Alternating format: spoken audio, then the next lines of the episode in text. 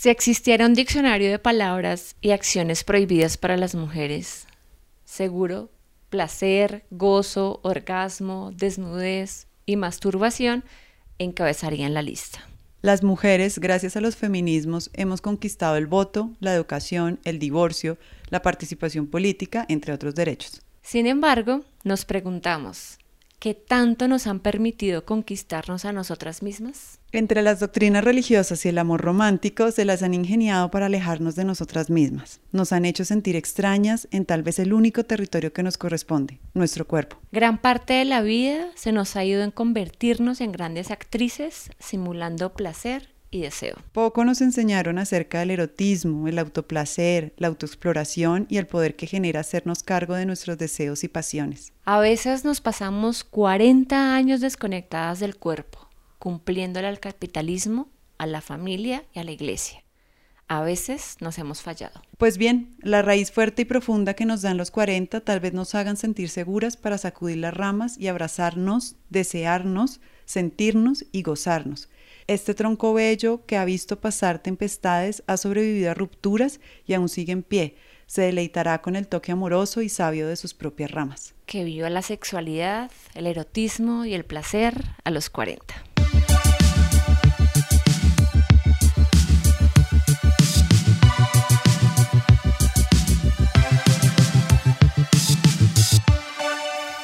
Hola, somos María y Marcela, las cuarentólogas, y estamos una vez más con ustedes para ver qué se nos ocurre hablar hoy sobre esta linda década de los 40. Pues ya se nos ocurrió. Hoy nos traemos algo entre manos y un poquito más abajo. Hoy nos traemos, bueno, también entre manos. Entre manos. Justamente nos traemos entre manos. Literalmente entre manos vamos a tener una, una conversación entre mujeres acerca de un tema que nos han pedido un montón. Nos han dicho, hablemos, vienen de qué? Sexualidad y placer. Maravilloso. 40. Maravilloso. además con una gran característica. Tenemos, como en otra oportunidad, una invitada, pero esta es nuestra primera invitada internacional. Como el show de las estrellas. Sí, vamos creciendo. ya somos unas cuarentólogas latinoamericanas. Y hoy tenemos una maravillosa, maravillosa invitada que está conectada con nosotras desde México y se las presentamos. Es Daniela.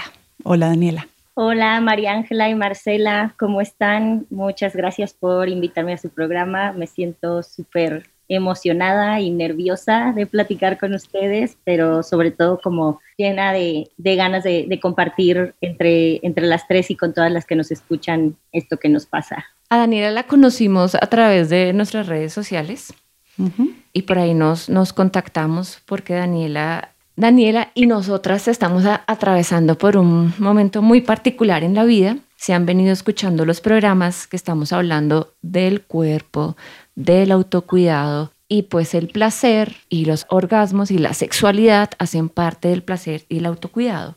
Y además que tienen esos aspectos tienen como un lugar particular para nosotras las mujeres de 40, porque como hemos ganado independencia, hemos ganado en autonomía y cada vez nos importa menos lo que digan de nosotras, pues tenemos más campo para la autoexploración. Porque además yo creo que a los 40, incluso antes, muchas mujeres hemos descubierto lo que nunca nos enseñan en las películas, ni en ningún lado, ni en las canciones, y es tener sexo por el sexo, por el placer de tenerlo. ¿No? No en una relación de pareja, no porque estoy enamorada, sino porque queremos tenerlo, encontramos con quién podemos tenerlo y lo hacemos y nos llenamos de puro y físico placer. Y eso creo que se va ganando también con los años, se aprende a eso, ¿no? Sí. Antes uno tenía que estar cuadrado para acostarse con el novio, para tener, y el placer a veces no era el mismo o no era, no existía, pero ahora somos capaces de escoger con quién, cómo y qué vamos a hacer cuando estemos ahí. Sí, entonces, ¿qué tal si empezamos por ahí? ¿Qué tal si empezamos ahí por ahí la conversa con, con Daniela? Y si nos quieres contar como un poquito de tu historia y cómo llegaste a este punto de la vida donde estás autodescubriendo tu placer tu sexualidad? Creo que como muchas de nosotras somos todavía parte de esta generación de mujeres a las que se nos educó siempre en relación a la sexualidad en función a dos cosas, una a la parte reproductiva. Y otra en función del amor. Así siempre conocimos la sexualidad a través del amor y en función de otro. Y nuestras aproximaciones con, con, la sexualidad probablemente desde pequeñas siempre traían un discurso que tenía que ver con algo biológico y con procrear, ¿no? Y creo que muchas de nosotras crecimos con esa idea. Y bueno, pues nos tocó vivir esta nueva era, nos tuvimos la fortuna como de informarnos, de poder compartir con otras mujeres y de repente empezamos a, descubrir otro camino, ¿no? Otro camino de, la sexualidad, del placer, del conocimiento de nuestro cuerpo. Yo cargo, como muchas de nosotras supongo, o sea, cargo con todos esos tatuajes culturales, ¿no? Que pesan muchísimo por más deconstruidas o en proceso de construcción de muchos conceptos en los que estamos, terminan pesando, pero también como han platicado en otros programas, de repente dices, bueno, pues tengo 40 años, estoy a la mitad de mi vida y voy a seguir con eso, ¿no? Algo definitivamente no está bien. Para mí personalmente empieza mi proceso de descubrimiento a partir de un acto no muy afortunado que fue romperme un hueso y a partir de ahí empiezo como a, conectarme con mi cuerpo, para conectarme conmigo mismo y esto sin duda se pasó al tema, al tema de la sexualidad.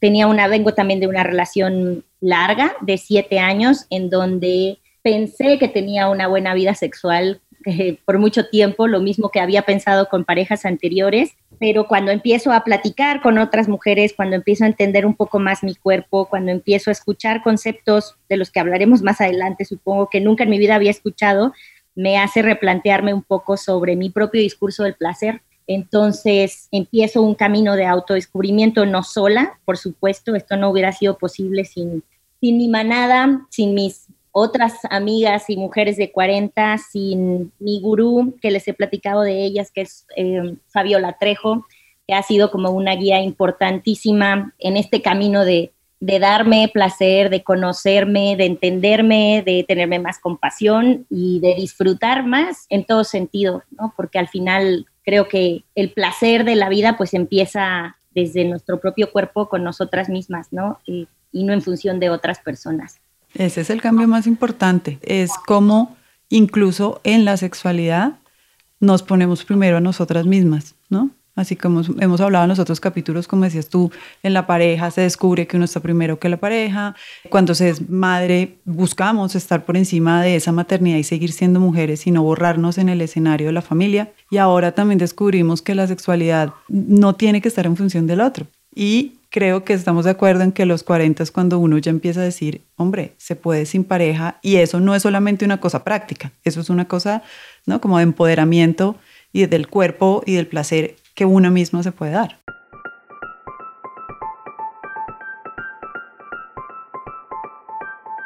Antes de que nosotras conociéramos a Daniela, nos la presentaron por WhatsApp, nos dijeron, ustedes deberían hablar con esta mujer y nos presentaban a Daniela como Daniela es activista del orgasmo. Y yo dije, ya, o sea, yo necesito hablar con esta mujer.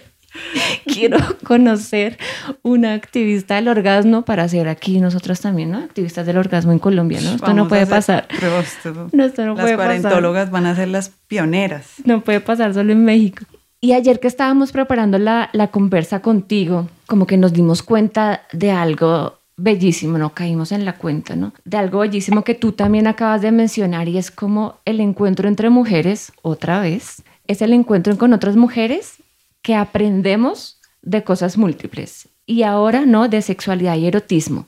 Y eso es una deconstrucción impresionante en mm. la vida, porque a nuestras tías, abuelas, mamás, ta, ta, ta, generalmente les dicen, ¿no? Que son sus maridos, o sus novios, no, sus parejas las que les van a enseñar cómo es esto el placer, la sexualidad, es decir, nuestro placer y nuestra sexualidad en manos de los hombres para que nos enseñen. Y creo que desde hace un par de décadas las mujeres nos hemos comenzado a hacer cargo de nuestra sexualidad y placer y nos hemos reunido a hablar y aprender de esos temas. Y esto todavía lo tengo como, wow, esto es, esto es mucho poder. ¿Nos quieres contar un poquito más de eso, Daniela? Definitivamente siempre que, que aprendimos a estar en función de otro y a veces incluso erróneamente se piensa que la masturbación o el autoconocimiento es como para que nosotros además les enseñemos a nuestras parejas a que nos den mejor placer, volviendo a estar en manos de, de nuestra pareja, especialmente si es heterosexual, ¿no? Creo que el orgasmo o la sexualidad, no puedo hablar de ella sin hablar más bien como de un principio de placer. Y el placer es una cosa muchísimo más amplia. El orgasmo podemos a veces limitarlo solo a una respuesta fisiológica, ¿no? ¿Qué es lo que es? Como estornudar, como una respuesta que tiene nuestro cuerpo ante, ante una estimulación. Pero el placer como un concepto mucho más amplio, como un concepto de autoamor, de autocuidado, de autoapapacho, de estar en contacto con nosotros mismas, de cuidado personal, creo que para mí esa es la parte en donde me termina pues dando como muchísimo más poder, porque el placer sana, el placer construye, el placer conecta. Creo que a partir de aquí, pues se derivan un montón de otras cosas en nuestra vida que empiezan a fluir muchísimo más, ¿no? Cuando, cuando logramos entender que ese placer no lo podemos dar nosotras mismas, estando solas, estando acompañadas en una relación estable, en una relación un poco más pasajera o momentánea, pues no tener miedo a tener nuestro propio orgasmo siempre, ¿no? Y ponerlo por delante, porque creo que siempre ha estado como secuestrado por el otro, ¿no? Siempre ha estado la relación sexual siempre se vive heterosexual, eh, pues siempre se comienza un poco como a partir de la erección del hombre y, la, y termina con la eyaculación del hombre y lo que sucede con nosotras en medio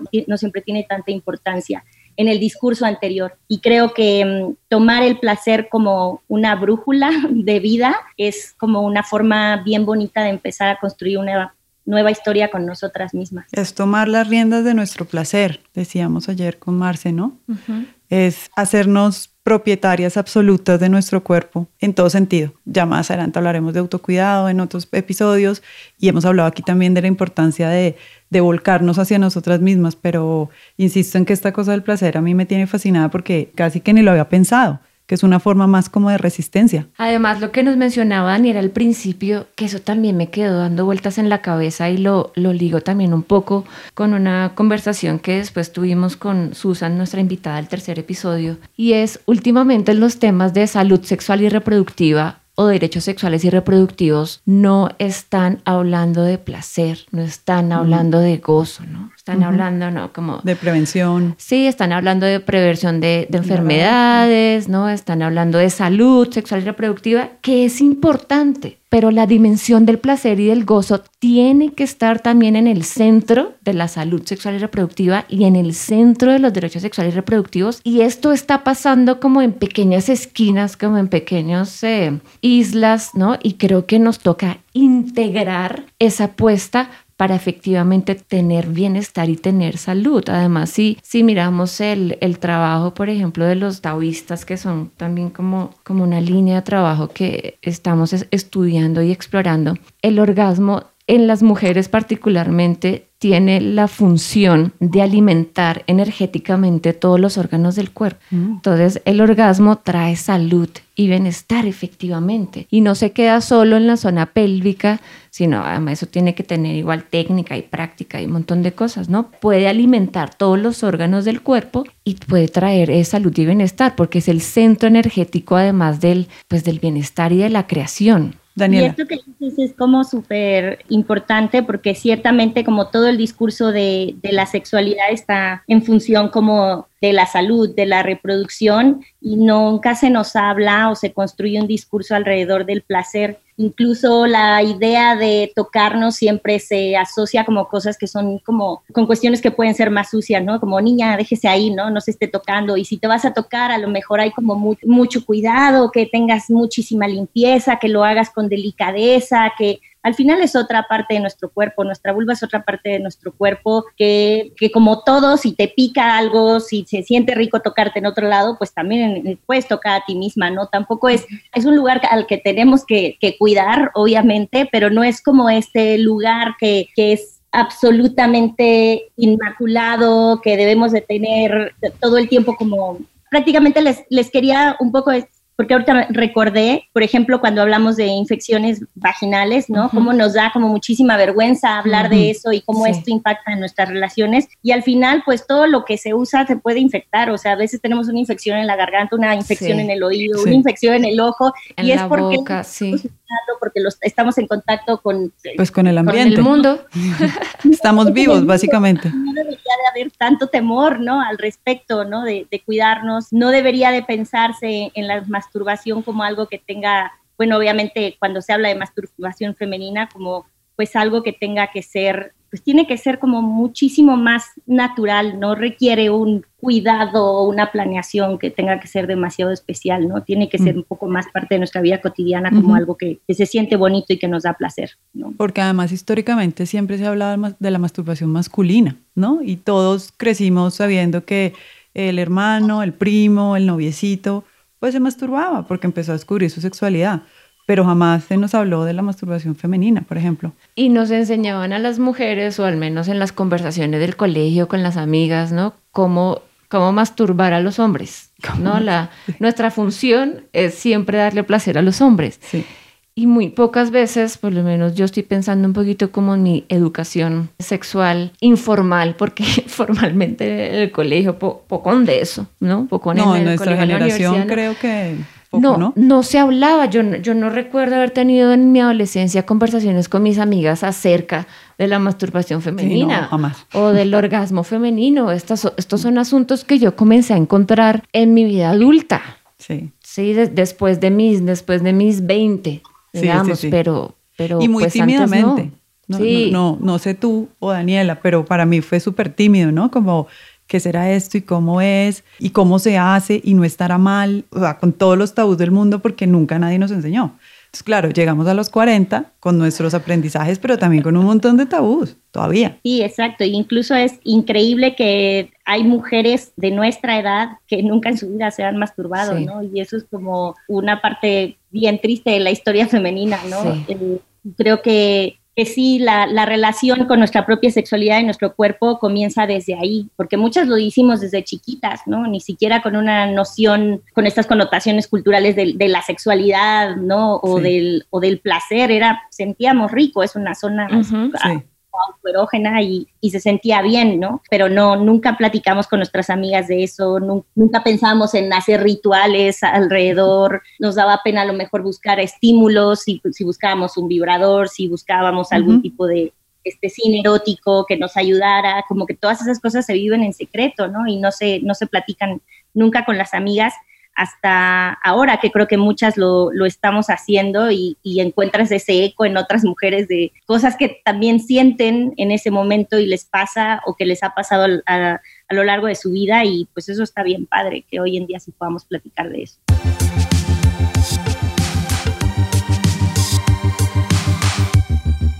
Una de las cosas que hemos aprendido acá en las cuarentólogas con todas las conversaciones que hemos tenido al aire y fuera del aire con nuestras invitadas y entre nosotras y las amigas es que los 40 estamos tratando de romper ese paradigma y que los 40 uno va para abajo, para los 40 también va para arriba, ¿no? Y con el, y con el capítulo de la plenopausia, pues todavía nos dio más esperanza de que es que además en la menopausia vamos a estar plenas. Entonces estamos como en todo este rollo y eso implica autocuidado, ¿no? Y autorreconocimiento. ¿Cómo crees tú que todo esto del descubrimiento, estos descubrimientos que tú has hecho en tu vida alrededor de tu sexualidad, aportan a tu energía vital? ¿Qué relación hay con esa energía vital que tenemos todas y todos? Uy, pues creo que muchísima, como les decía hace, hace rato, no, o sea, la sexualidad no solo sexualidad, sino el placer como una brújula constante de hacia dónde caminamos. Para mí es parte de mi energía vital, ¿no? Mm. El placer como la resistencia, el placer como un acto de, absoluto autoamor y de autocuidado, creo que es, es básico, ¿no? Muchas veces a, a, mí me llama mucho la atención como siempre pienso que somos mujeres que estamos apoyando la igualdad, manifestándonos al respecto y de pronto es como complejo darse cuenta que esta batalla feminista se pierde muchas veces en la cama. Entonces, en esta cama, ¿no? Y en este cuerpo es donde tiene que empezar la batalla para poder tener toda la garra y todas las herramientas para luchar contra todo lo demás que estamos tratando de, romper y de construir y de mejorar y de igualar, ¿no? Entonces, es esencial en la vida, ¿no?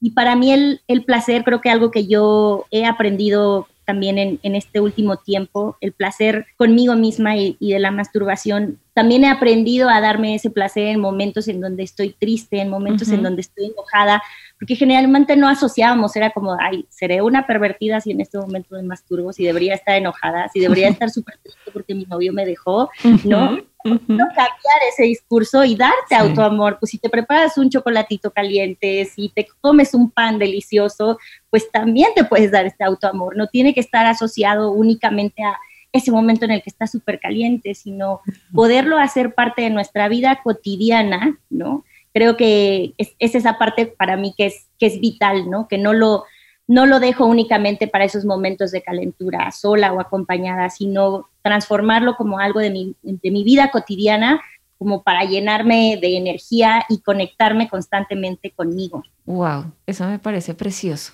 Sí, Mira, de acuerdo.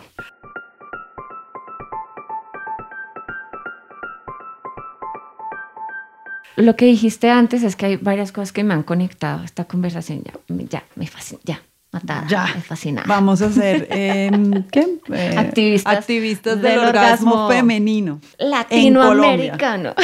Uy, sí.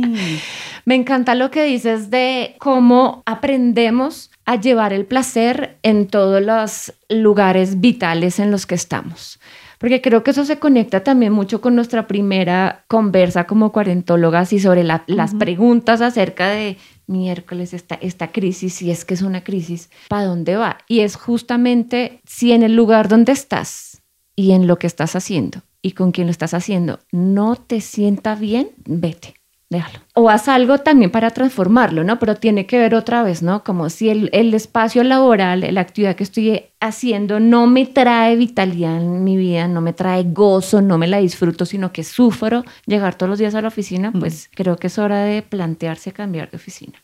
Exacto. Si la pareja con la que estoy inconscientemente, ¿no? Comienzo a sacar excusas, o a veces conscientemente, ¿no? Para no tener relaciones sexuales, para no tener tiempo a solas, para no conversar, para no, para no tener, tener, una intimidad. cena, para no tener intimidad, pues mira, creo que es hora como de pensarse, de dejar esa relación. Sí.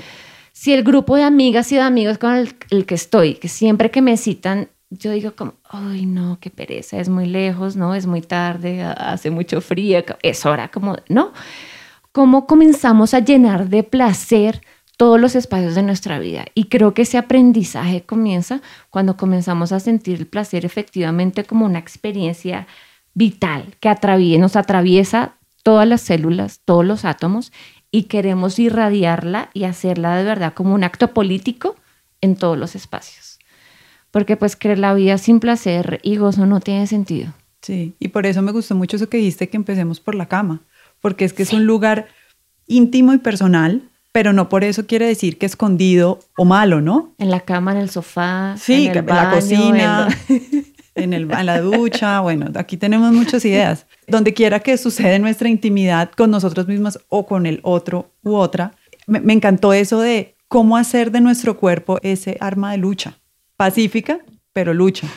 Eh, y que empiece desde nuestro propio cuerpo porque es que ¿de dónde más va a empezar si no es así? Más. Porque además no hay nada más placentero que lo que pasa por el cuerpo. Por eso es que es tan rico el sexo y comer y dormir. Porque es lo que pasa por el cuerpo, porque es lo que nos hace tener sensaciones corporales y por eso nos, el placer nos es más, más vívido. Entonces, si no pasa por el cuerpo y si no empezamos por ahí, ¿por dónde es que empezamos? ¿Toca devolvernos o qué hacemos? Esto es una revolución del orgasmo, me encanta. No, la revolución de la vulva. de la vulva y el orgasmo y el orgasmo. Sí, o sea, la masturbación es una forma como maravillosa de habitarnos, ¿no? Y es un camino a ponernos en el centro de todas nuestras relaciones y aumentar el, nuestro protagonismo, ¿no? Y el protagonismo también de nuestro propio placer para poder ejercer todo lo demás. Bueno, y habrá muchas mujeres que nos estén oyendo que pensarán, no, pero pues es que yo ya estoy casada hace 10 años, 15, 20, y pues, bueno, muy chévere lo de la masturbación, pero pues yo también quiero ser partícipe, ¿no? A mi pareja, cómo hacemos partícipe a ese otro, ¿no? En nuestro, sin nosotros perder esa, ese liderazgo. Autonomía. sí, esa autonomía y ese liderazgo de nuestro placer, como decías tú, un poco por encima de, de todo, ¿no? Como como todo lo que hemos venido hablando aquí en las cuarentólogas, pero cómo hacer al otro partícipe, cómo lo invitamos, cómo lo involucramos. Lo primero que hay que entender, y hablo particularmente a lo mejor de, parejas heterosexuales, es que el acto sexual no, no debe limitarse a una penetración o al coito, sino al cuerpo como un territorio gigantesco para, para explorar y darle cabida más a tocarse, a tener otro tipo de sensaciones y a que pues tú también seas la protagonista de eso, ¿no? Creo que muchas veces en las relaciones, no sé, el otro día platicaba con una amiga y estábamos diciendo, cuando empezamos a tener una vida sexual, cuando éramos más adolescentes, decimos, oye, creo que yo tenía más orgasmos cuando fajábamos, ¿no? Cuando todavía no había penetración porque eres virgen, ¿no?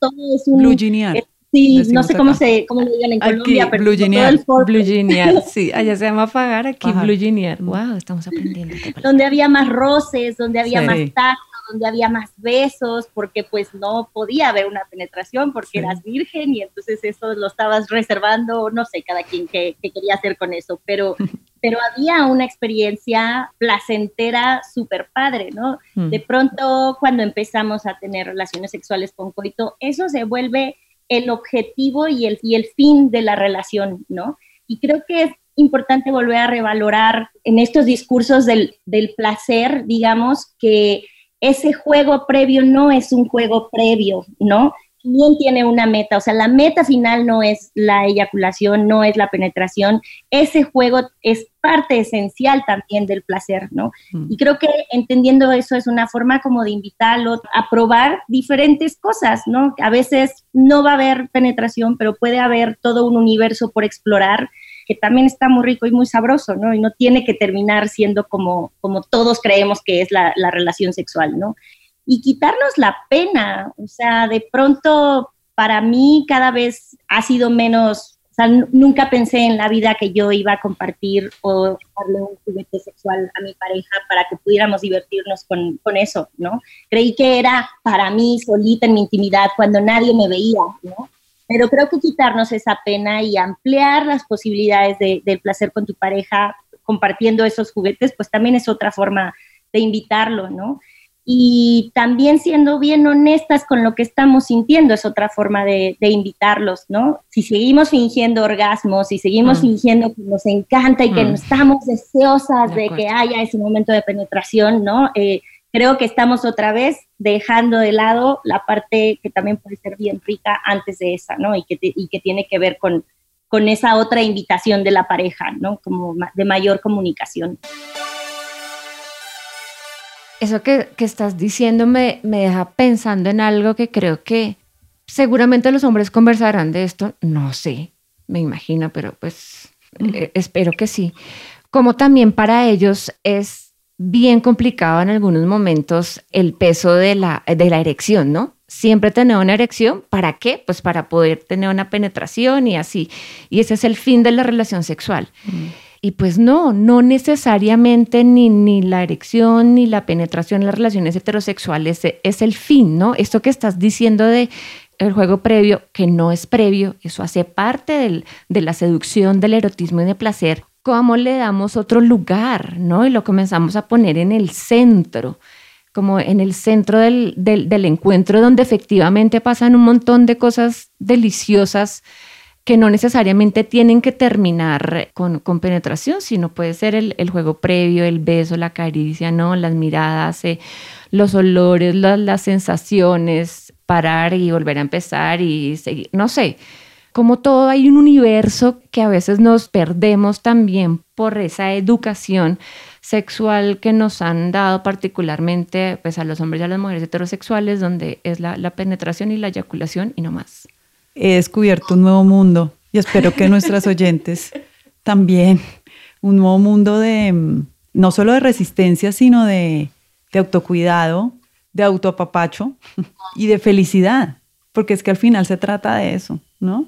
Incluso mientras hablabas de lo de cómo involucrar al otro, pues también es, es un em, momento saludable para la pareja, ¿no? Es un momento de conexión íntimo, de comunicación sin palabras, de comunicación de los cuerpos, de las miradas, de las caricias, del erotismo y, y pues mm, estoy viendo todo esto absolutamente positivo y, y me, a mí por lo menos, espero que a Marcela también, me está abriendo otro mundo, otro mundo que admito no había contemplado que fuera tan profundo y tan, y tan rico.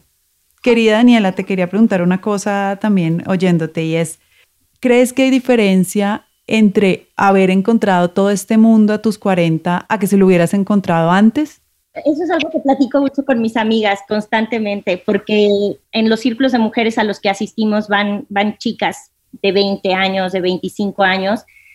Siempre decimos, es que imagínate que hubiera hecho yo con toda esa información a los 20. Pero luego me lo cuestiono también. No estoy segura. Creo que también hay cierta sabiduría que nos dan los años, ¿no? Que nos hace entender esto desde un lugar bien distinto, ¿no? No puedo estar segura que si yo lo hubiera sabido a los 20, hubiera podido disfrutar mi vida sexual más desde los 20, porque incluso, por ejemplo, con el tema de los anticonceptivos, yo sigo viendo a muchas chicas de 20 años que siguen poniéndose un view, que siguen tomando pastillas y que siguen siendo ellas las responsables de, esa, de, de cuidarse en lugar de que sea un acto compartido, a pesar de toda la información que tienen y a pesar de que están en grupos feministas y que lo tienen al final, otra vez son ellas las que se están haciendo responsables de eso. Yo nunca pude hacerlo hasta mis 40 que dije, no, yo ya estoy harta, ¿no? O sea, yo ya no voy a ser la responsable de esto y la pareja con la que esté va a tener que adecuarse a que yo no quiero usar métodos anticonceptivos, ¿no? Porque no le quiero hacer daño a mi cuerpo. Entonces creo que si hay muchas cosas que te resuenan distintas con la edad, ¿no? No estoy segura que a los 20 esto me hubiera cambiado necesariamente la vida porque estás buscando tu lugar en el mundo, todavía sigues cediendo mucho ante el otro y creo que hoy estamos en una edad en donde decimos, no, yo ya no vuelvo, mi vida ya no se va a escribir en función del otro, ¿no? Voy a empezar a ser protagonista de mi propia vida y empiezo por aquí. Entonces, sí, creo que es, es distinto. Y digo, qué buena onda que me tocó ahorita, ¿no? O sea, que por lo menos a los 40 sí me tocó vivirlo y que no llegué a los 60 no me morí y no me tocó, ¿no? estoy absolutamente como feliz y me siento súper privilegiada de que lo pueda vivir, ¿no? Pero sí es una experiencia nueva y que requiere, por todos los constructos sociales que tenemos, mucha disciplina, porque constantemente volvemos a ceder y a ceder y a olvidarnos y a darnos por el otro. Entonces, el autoplacer, el autocuidado, sí requiere mucha disciplina. Es un ejercicio que me parece que es bien consciente, no es natural. A mí no me sale natural, no fluyo con esto, ¿no? Es, es, es algo que, que, me requiere mucha reflexión cotidiana, ¿no? Porque regreso muchas veces a, a esos otros lugares. Claro, de acuerdo. Tú no me hiciste a mí la pregunta, pero yo quiero participar. Adelante, Marcela, tienes la palabra. Es que me, me, dejaste pensando a mí también. Creo que me, me, resuena lo que dice Daniela, que a los, a los 20 tener esta información y, y haber entrado de pronto con tener esa puerta ahí disponible para entrar, creo que no sería lo mismo porque, como dice Daniela, la experiencia es fundamental. No solo la experiencia, sino también la autonomía. Es que en este momento de la vida, digamos, eh, algunas, ¿no? Tenemos, eh, y más que, que las, las, que tienen 20, como, ah, no, voy a, voy a rentar mi propia casa para hacer esto, ¿no? Para andar eh, sin ropa un día si quiero, para echarme en el sofá, en mi sofá o en mi cama hacer autogestión y autoexploración sin que va, va, a llegar mi papá, va a llegar mi mamá, va a mi hermano, me va a pillar acá. ¿no? Aquí también tenemos un poquito también más de autonomía económica para irnos a una tienda y de pronto no explorar y comparar ¿no? juguetes eh, eróticos y sexuales que no son baratos. Mm. ¿no? Entonces yo creo que es, que es distinto, yo creo que, que sí es una, una gran oportunidad en este momento de la vida donde hay mayor independencia y autonomía económica, donde hemos recorrido el cuerpo mal que bien, pero digamos ya uno como que termina de aterrizar un poco más en su cuerpo. Hemos tenido varias parejas sexuales y cada vez con mayor certeza sabemos que sí y que no.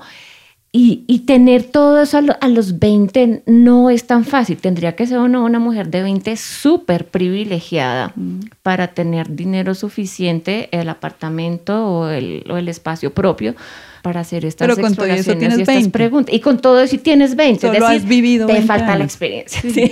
Te faltan otros 20 para... Te, te falta la experiencia y yo creo que este espacio, la conversa con las amigas. A los 20 uno no siempre habla con las amigas toda la vida pero este, este tema creo que no es central. Está el amor, está la, la, carrera y está de pronto el primer trabajo y está tal vez me quiero independizar o no y me quiero ir de viaje y me llamó y no me llamó. Es un poquito esos, esos temas que también son vitales, no, no es que no, pero creo que en este momento de la vida eh, las mujeres sí tenemos un poquito más de tranquilidad y certeza y podemos sentarnos a hablar de, sexualidad, erotismo y placer. Ahora me hicieron ustedes pensar en, esa pregunta para mí misma, ahora yo.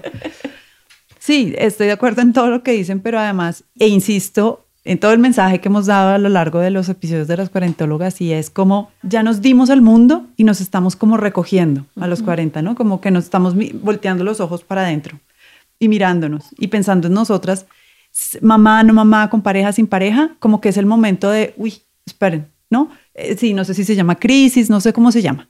Es esto que estamos descubriendo aquí, pero si pasa algo y nos volteamos a nosotros, a nosotras mismas, y entonces decimos como que sentamos un montón de ideas y hay espacio para más cosas. Es como una sensación que no sé muy bien cómo explicar, pero mientras las escuchaba, trataba no solo, no de pensar, sino como de sentir.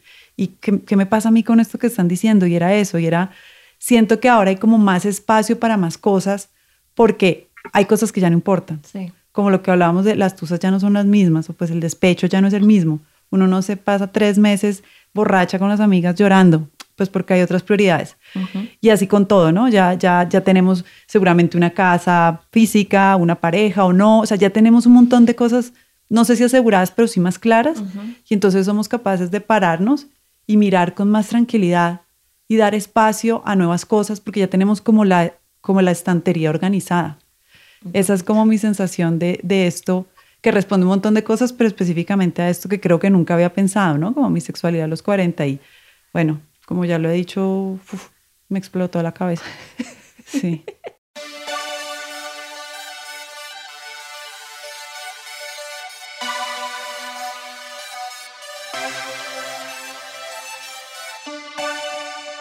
Hablemos también de, de un tema que la primera vez que hablamos con Daniela, a mí me quedó sonando y me tiene, pero dando vueltas en la cabeza. Y coincidencialmente ese día, antes de hablar con ella y de conocerla vía internet, había leído un artículo que hablaba de la mm. brecha orgásmica. Y yo, ¿what?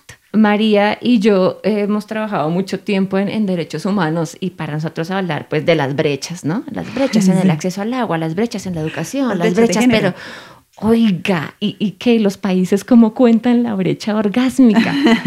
Me encanta. Hablemos de eso, Daniela.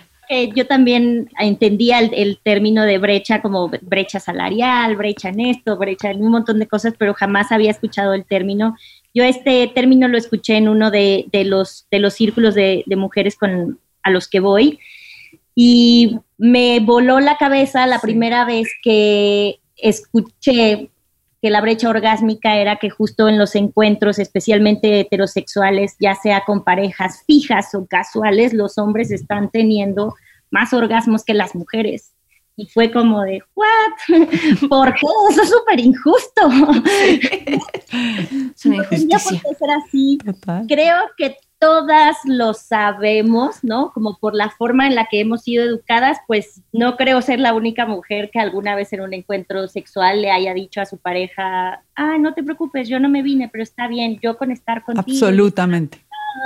Está bien, este, si tú ya te veniste, qué bueno, y entonces esto es felicidad, lo mío no importa, ¿no? Mm. Entonces creo que es, pues hay mucha corresponsabilidad ahí, a diferencia de otras brechas por supuesto hay una parte súper patriarcal, de sistema, ¿no? De, vivir en una sociedad completamente falocéntrica, que todo se centra en lo que decíamos, la relación sexual en, en erección, eyaculación, y no tanto en nosotros, pero hay una parte en donde nosotros no hacíamos conciencia de esta brecha, pues seguimos entregando nuestros encuentros sexuales y nuestro cuerpo al otro sin necesariamente tener placer en ese encuentro, orgasmo, porque a lo mejor puede haber placer porque hay amor, porque hay seducción, porque hay emoción, puede haberlo, pero no tenemos un orgasmo, ¿no? Y este es particularmente, habla, habla de eso. A mí me resonó mucho y lo platico a, nivel muy personal. Cuando yo escuché este tema, yo pensaba en mi, en mi relación anterior y decía, yo siempre como que viví con la falacia esta de, ah, bueno, mi pareja es súper es súper dedicado y que es bien buena onda porque él siempre me hace venir antes de que, de que él se venga, ¿no? Entonces, después pensaba, yo me acuerdo que empecé a tener broncas con mi pareja porque yo le decía, oye, ¿por qué no me dejas a mí vivir mi muerte chiquita también, no? O sea, yo también a veces quiero venirme y ya dormirme y no tener que seguir haciendo todo eso, ¿no? Como para que, para que tú también te vengas y también a mí me cueste pues un esfuerzo, ¿no? Al final. Eh, me resonó también todas las veces que fingí un orgasmo y, y escuché esta semana una frase que decía, hay un coro mundial de orgasmos fingidos, ¿no? Lo hay, sí. Es eso, ahí es donde hablo que que hay una corresponsabilidad, porque en la medida en que tengamos tanto miedo de herir la susceptibilidad del otro, ¿no? Su masculinidad y de que sienta que como no nos hizo venir, depende de él, ¿no? O sea, es como él pierde valía, él pierde masculinidad, pues siempre terminamos fingiendo, ¿no? O sea, muchas veces terminamos fingiendo. Y fingimos por muchas cosas, fingimos a veces porque estamos cansadas y ya no queremos más, fingimos a veces porque le están dando durísimo y una está con la cabeza en otro lado y dice, bueno, no, no me va a venir, entonces ya, o sea, déjenme dormir, prisa, ya me toque a trabajar, o sea, hay muchas razones por las cuales fingimos un orgasmo y creo que ahí es donde tenemos como una tarea bien importante en, en dejar de fingirlos, ¿no? Para una, o para demandarlos, ¿no? Y decir, no, sí, no, no podemos tener, o sea, disminuyamos esa brecha o también como para hacerles entender a ellos que pues no siempre son su performance es tan exitoso y que no solo es porque no sea de ellos, es porque somos seres humanos bien complejos las mujeres, ¿no? O sea, tenemos que estar mente, cuerpo, alma, todo ahí para que, para que suceda, ¿no? Somos mucho más complejas para esto. Entonces, creo que es una, es, es una lucha importante esta de, esto de tratar de disminuir esa brecha orgásmica pero tiene, tenemos mucha responsabilidad ahí, ¿no? Tenemos que dejar de fingir orgasmos, tenemos que hacerles entender a los hombres que existe esta desigualdad también, platicarla y no tener miedo de eso, sin herir a nadie, ¿no? No se trata de que no lo hagan bien o que sí lo hagan bien, es simplemente creo que tener, tener comunicación, pero creo que hay muchas mujeres que lo hemos reforzado también, ¿no? A lo largo del tiempo. Sí. Me encanta eso de la corresponsabilidad. Y ya tenemos hashtag. Hashtag disminuyamos la brecha orgásmica. Tú eres la experta aquí creando tendencias. Esa va a ser, va a ser una bomba. Sí, que viva la, que viva la autogestión, que viva la autonomía, que vivan los encuentros sexuales placenteros para, para ambas partes, sean dos mujeres, sea un hombre y una mujer, sean dos, sean dos hombres, ¿no? Creo que tenemos que hacernos cargo de vivir una vida más placentera en todas las esferas. Eso, eso de verdad, como los, los taoístas dicen, disminuye el envejecimiento. ¿no? Y aumenta de verdad la, la luminosidad y aumenta aumenta el, rendimiento en la vida y, disminuye la ansiedad, la depresión, el estrés, la angustia. Entonces creo que si queremos hacernos a una vida mejor, el placer tiene que estar en el centro. Vamos a, cerrar esta, esta conversa con Daniela, que ha estado fabulosa. Esta primera conversa, porque estas van a seguir. Por supuesto. Estas van a seguir. Vamos a, cerrarla un poquito compartiendo con las personas que nos escuchan un poco las, las apuestas y las iniciativas, las cuales Daniela, unas lidera y otras hace parte en México para que las mujeres que la están escuchando y no las conocen las sigan? Pues bueno, como yo les, les platicaba la, el día que nos conocimos, más que ser como una, todo lo que, lo que hablo al respecto de esto, no lo hablo como experta, lo hablo más bien como experta, como lo que apenas estoy aprendiendo, entendiendo y que me parece esencial poderlo compartir. Nosotras aquí tendrán próximamente seguramente a, Fabiola en uno de sus eh, episodios.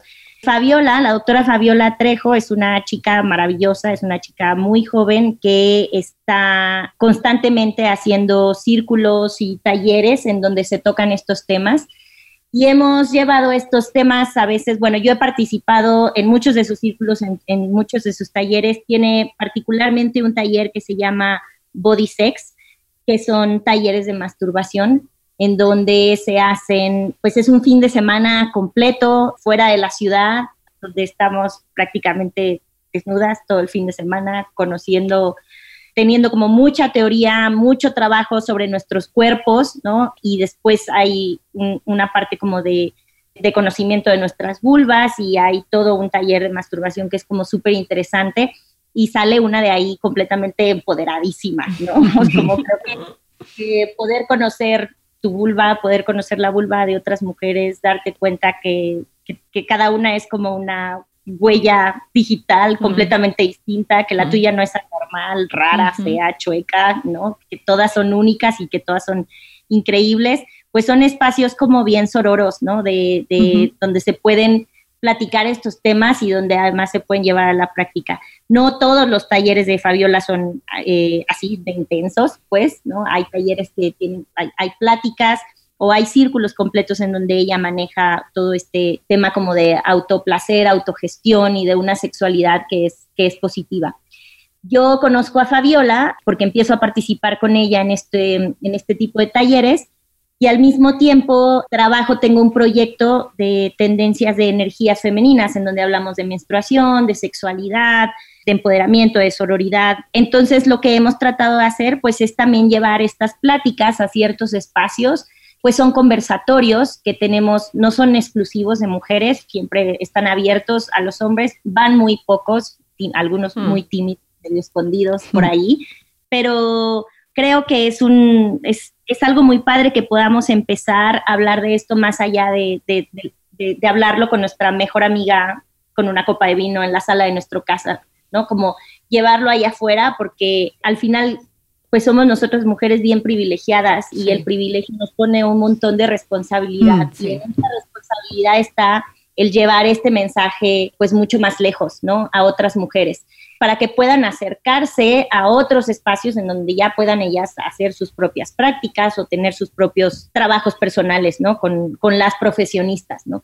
Nosotros lo hacemos a modo de, pues de amigas y un poco como también asociado con, el trabajo, pero con la intención de llevar este mensaje más lejos, ¿no? Y que lleve, llegue a más mujeres, de todo tipo de mujeres, ¿no? Y cada vez estos espacios pues han tenido más eco, cada vez encontramos que van más mujeres de diferentes edades, de distintos niveles socioeconómicos y eso pues la verdad es como cuando dices, si al menos una de aquí sale pensando que tiene que combatir la brecha del orgasmo, ya hicimos algo bueno, ¿no? Eh, lleva algún aprendizaje. Entonces, pues sí, si es el momento ahorita de las recomendaciones, yo les recomendaría mucho que sigan a la doctora Fabiola Trejo en su Instagram, está como de, Daniela RA, guion bajo, o sea, doctora Fabiola Trejo, ese es su Instagram y probablemente mm, muy pronto estará ahí con ustedes. Y también un libro que ella me recomendó en alguno de los círculos que se llama La ética del placer de Graciela Hierro. Está en PDF, me parece en internet, lo pueden conseguir este, de forma gratuita. Sería como otra lectura que les recomendaría mucho. Entonces, recomendado. Yo ya sigo a Fabiola, yo ya la sigo en Instagram. Entonces, increíble. Las cuarentólogas también la tienen que seguir. Vamos a, dejar el, Instagram de Fabiola en las notas del episodio y el libro que nos acaba de recomendar Daniela para que lo sigan.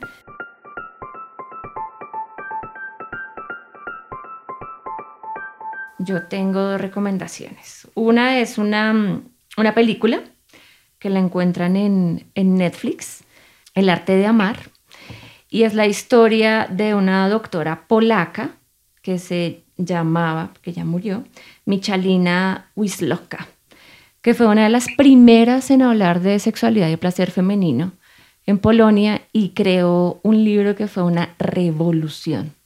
femenina y de placer. Ella era ginecóloga. Es, es increíble, la película es, es su historia. Y también les recomiendo un libro de mis amados eh, esposos Chia, de Maktak Chia y Mami Washiva. Y es el amor curativo a través del Tao, cultivando la energía sexual femenina. Bueno, Daniela, muchísimas gracias por haber estado en este episodio de Las Cuarentólogas. Muchas gracias por, por tu tiempo y por tu experiencia. Sí, tu experiencia vital y tu generosidad. Fue, fue fabulosa esta conversación. Y que además sea el, inicio de, de, crear redes, ¿no? Ojalá algún momento pudiéramos, así sea vía internet, participar de alguna charla alguna plática de estas que ustedes van o círculo de mujeres para ir entrando en ese mundo y bueno, quizás también nosotros empecemos a cultivar algo así por acá. No, al contrario, muchísimas gracias a ustedes, de verdad, soy, soy fan número uno ya desde, desde acá y me la paso hablando de ustedes todo el tiempo. pues gracias, sí, esperemos que haya una conversación continua y pues, pues para terminar mi consejo del día. Sí, sí, sí. No, sí es súper importante tener al placer como parte vital de nuestra vida, ¿no? Y como una brújula para poder conectar con todo lo demás, ¿no? Conectar primero con nosotras mismas para conectar de la manera como más armoniosa con todo lo demás. Bello. Perfecto. Ajo, que así sea. Gracias. Nos, nos, vamos a ver en México en julio. Nos, nos seguimos escribiendo y hablando. Muy bien. Daniel, un abrazo gigante. Muchas gracias de verdad por tu tiempo y todo. Bueno, pues eh, hemos dado por terminado el capítulo especial de hoy. Digo especial porque era nuestro primer capítulo con invitada internacional. Fue sumamente formativo, pero sobre todo inspirador. Sobre todo inspirador. Por favor, participen en nuestras redes sociales haciéndonos conocer más recomendados, películas, canciones, libros que hayan inspirado su vida y que hablen de la sexualidad femenina, como era antes y como la estamos descubriendo ahora. Y del placer. Eso. Placer, placer. Ese quedó bien, me gustó. Es que me asustó. Síganos en nuestras redes sociales, en Instagram, arroba cuarentólogas. Y en Twitter, arroba cuarentólogas. También nos pueden escribir, tenemos un correo electrónico, de cuarentólogas, que es lascuarentólogas.gmail.com. Si nos quieren proponer ahí un episodio, si nos quieren contar sus cuitas, si nos quieren escribir eh, comentarios, para todo lo bonito del correo. Mm, si nos van a insultar, no nos escriban. si nos van a insultar en público para que tengamos defensores. Y recuerden que de los 40 saldremos sanas y salvas. Este podcast se graba en los estudios de La Magdalena con la producción y postproducción de Luis Guillot. El diseño de sonido es de Hernando Tosín de Tut Studios.